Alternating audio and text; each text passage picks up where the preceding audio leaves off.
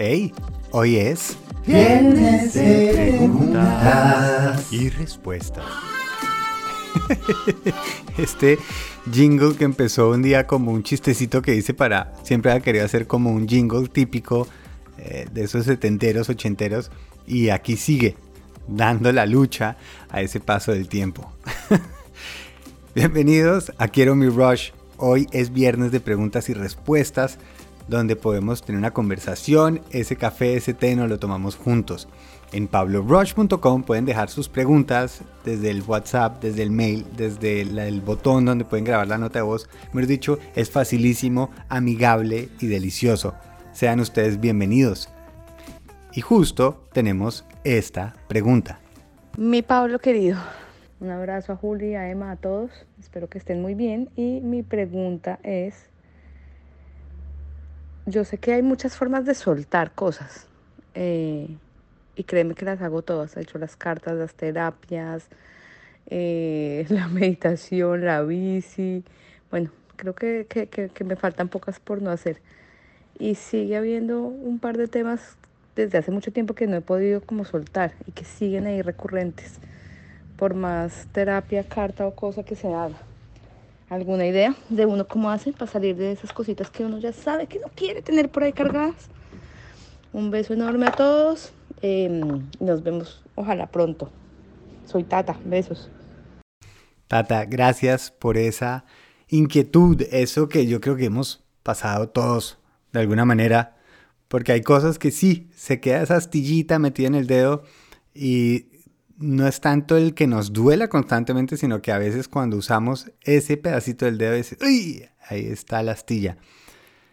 Vamos a dividirlo por partes. La primera es, y me acuerdo, ahorita pensando en la respuesta, estaba pensando en Oscar Wilde que decía, dejar de fumar es facilísimo. Yo lo he hecho como 82 veces. Y algo que pasa entre los fumadores es que mientras que no quieran dejar de fumar, es muy, muy difícil. Y ahí es cuando dicen que han hecho la hipnosis, el chicle, han hecho la terapia y dicen, pero no encuentro la solución. Por un lado, tenemos que nosotros mismos aceptar que tanto queremos realmente dejar ir, soltar. Por supuesto, no estoy diciendo que sea algo consciente, ni que en este caso Tata esté pensando cómo se sigue enterrando esa astillita, pero simplemente se vuelve algo tan nuestro que nos cuesta dejarlo. Que es ese chiste de la persona que está sentada en una banquita y alguien le dice, venga, me deja sentar, y le dice que no, préstame la banquita, que no, préstame, guau, eso se empiezan a, a- a arañar, me he hecho a empujar hasta que quita el tipo de la banca y cuando se sienta el tipo llega y dice, ¡ah! Y dice, oiga, esto tiene una puntilla. Y el otro le dice, sí, pero es mi puntilla.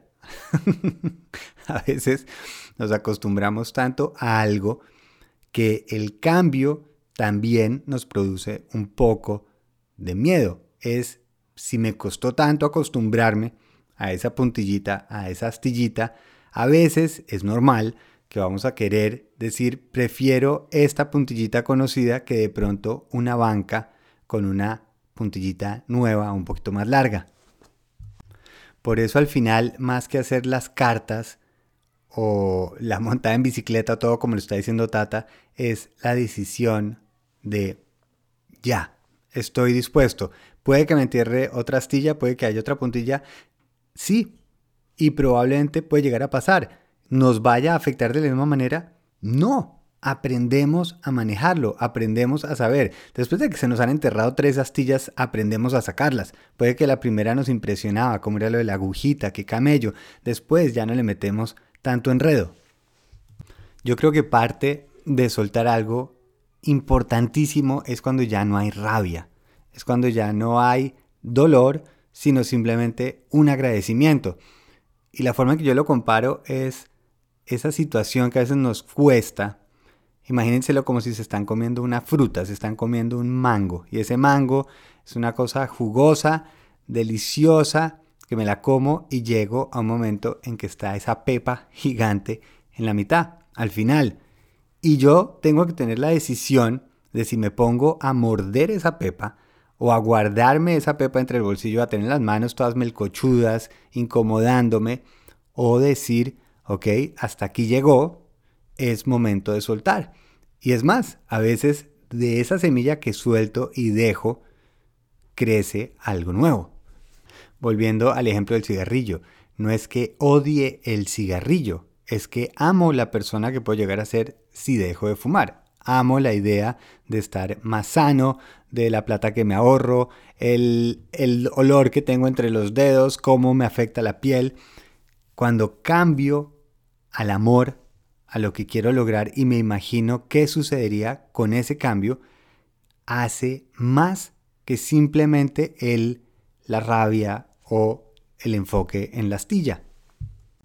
Otra cosa que me parece súper clave para Tata y cualquier persona que le esté sirviendo esta idea en este momento es, es normal que uno a veces se acuerde de algo. A mí me encanta esa frase que la he oído en una canción de The Course, no me acuerdo en dónde, que es, lo perdoné, pero no lo he olvidado. Y es normal. Obviamente que nos vamos a acordar, así funcionamos y eso se llama sabiduría. Me acuerdo de una situación, si sé que más adelante hay una piedra que me tropecé, pues en esa curva estoy un poquito más pendiente. Si ya sé los problemas que he tenido o sé que esa banca en ese lado tiene la puntilla, me siento de otra manera. No quiere decir que simplemente o no me vuelvo a sentar o no vuelvo a viajar. Es normal acordarnos y es diferente acordarse y otra cosa es que nos haga daño, que nos afecte en las decisiones que estamos tomando. Hay un libro que se llama The Untethered Soul de Michael Singer y justamente todo el libro se trata alrededor de soltar. Creo que dice let it go, lo dice más veces que una niña de 5 años hace 10. Lo repite más que Elsa. Todo el tiempo está diciendo let it go, let it go. Y esa es una práctica que a mí me encanta. Volverse como un sartén de teflón y un poco que uno le resbale. Cosas que no tienen ningún sentido aferrarse, desengancharse, que lo hemos hablado varias veces en este podcast. El let it go es el entender que no tengo que llevarlo. El aprendizaje queda, la gratitud queda, pero tener la pepa en la mano o en el bolsillo o estarla cargando, no, no tiene mucho sentido. Esa pepa tiene que estar creciendo, haciendo algo, pero no yo llevándola. Y sí, como todo lo que hemos hablado en este podcast, y es más, lo más chistoso es que me acuerdo que Tata, que lleva mucho a Rush, hace muchos años me mandó el video de un niño hindú que decía que lo que uno practica mejora. Y ese para mí ha sido de las frases que más utilizo. Y lo habrán oído acá muchas veces. Por eso soltar es practicar, practicar el soltar. Con amor, con cariño, no dándose, ah, otra vez que bola, otra vez estoy pensando en esto. Nada, es otra oportunidad para soltar, enfocado en qué quiero mejorar, en qué quiero practicar. Por eso, con cariño y amor, Tata, cada vez que te pase que estás en eso, en vez de decir, ay, qué bola yo, típico, no sé qué. No, más bien pensemos, ok, ¿en qué lo quiero convertir? ¿Qué quiero aprovechar? En vez de reaccionar, ¿qué quiero decidir? y así me pase cinco veces, lo practico cinco veces. Si me pasa 20 veces, la practico 20 veces hasta que deja de engancharse, hasta que esa astillita sale finalmente. Como cuando uno va a cine, come popcorn y le queda esa semillita del maíz entre los dientes. en algún momento después de que uno esté moviendo y moviendo la lengua, sale. Yo personalmente creo que esas cartas, esas sesiones de bicicleta, me parece que son más útiles cuando están enfocados hacia la persona que quiero crear y convertir y en la ilusión que me da ese viaje, más allá de enfocarme tanto en el pasado. Es como lo hemos hablado en este podcast, si está uno viendo el retrovisor, manejar es imposible. Por eso sí, agradezco, entiendo, yo creo que en una sesión es sano, se practica, pero no hay que estarlo reiterando. Se sabe, ya sabemos que aprendemos, qué queremos lograr y a dónde queremos llegar. Ahora es practicarlo es hacer, soltar y practicar.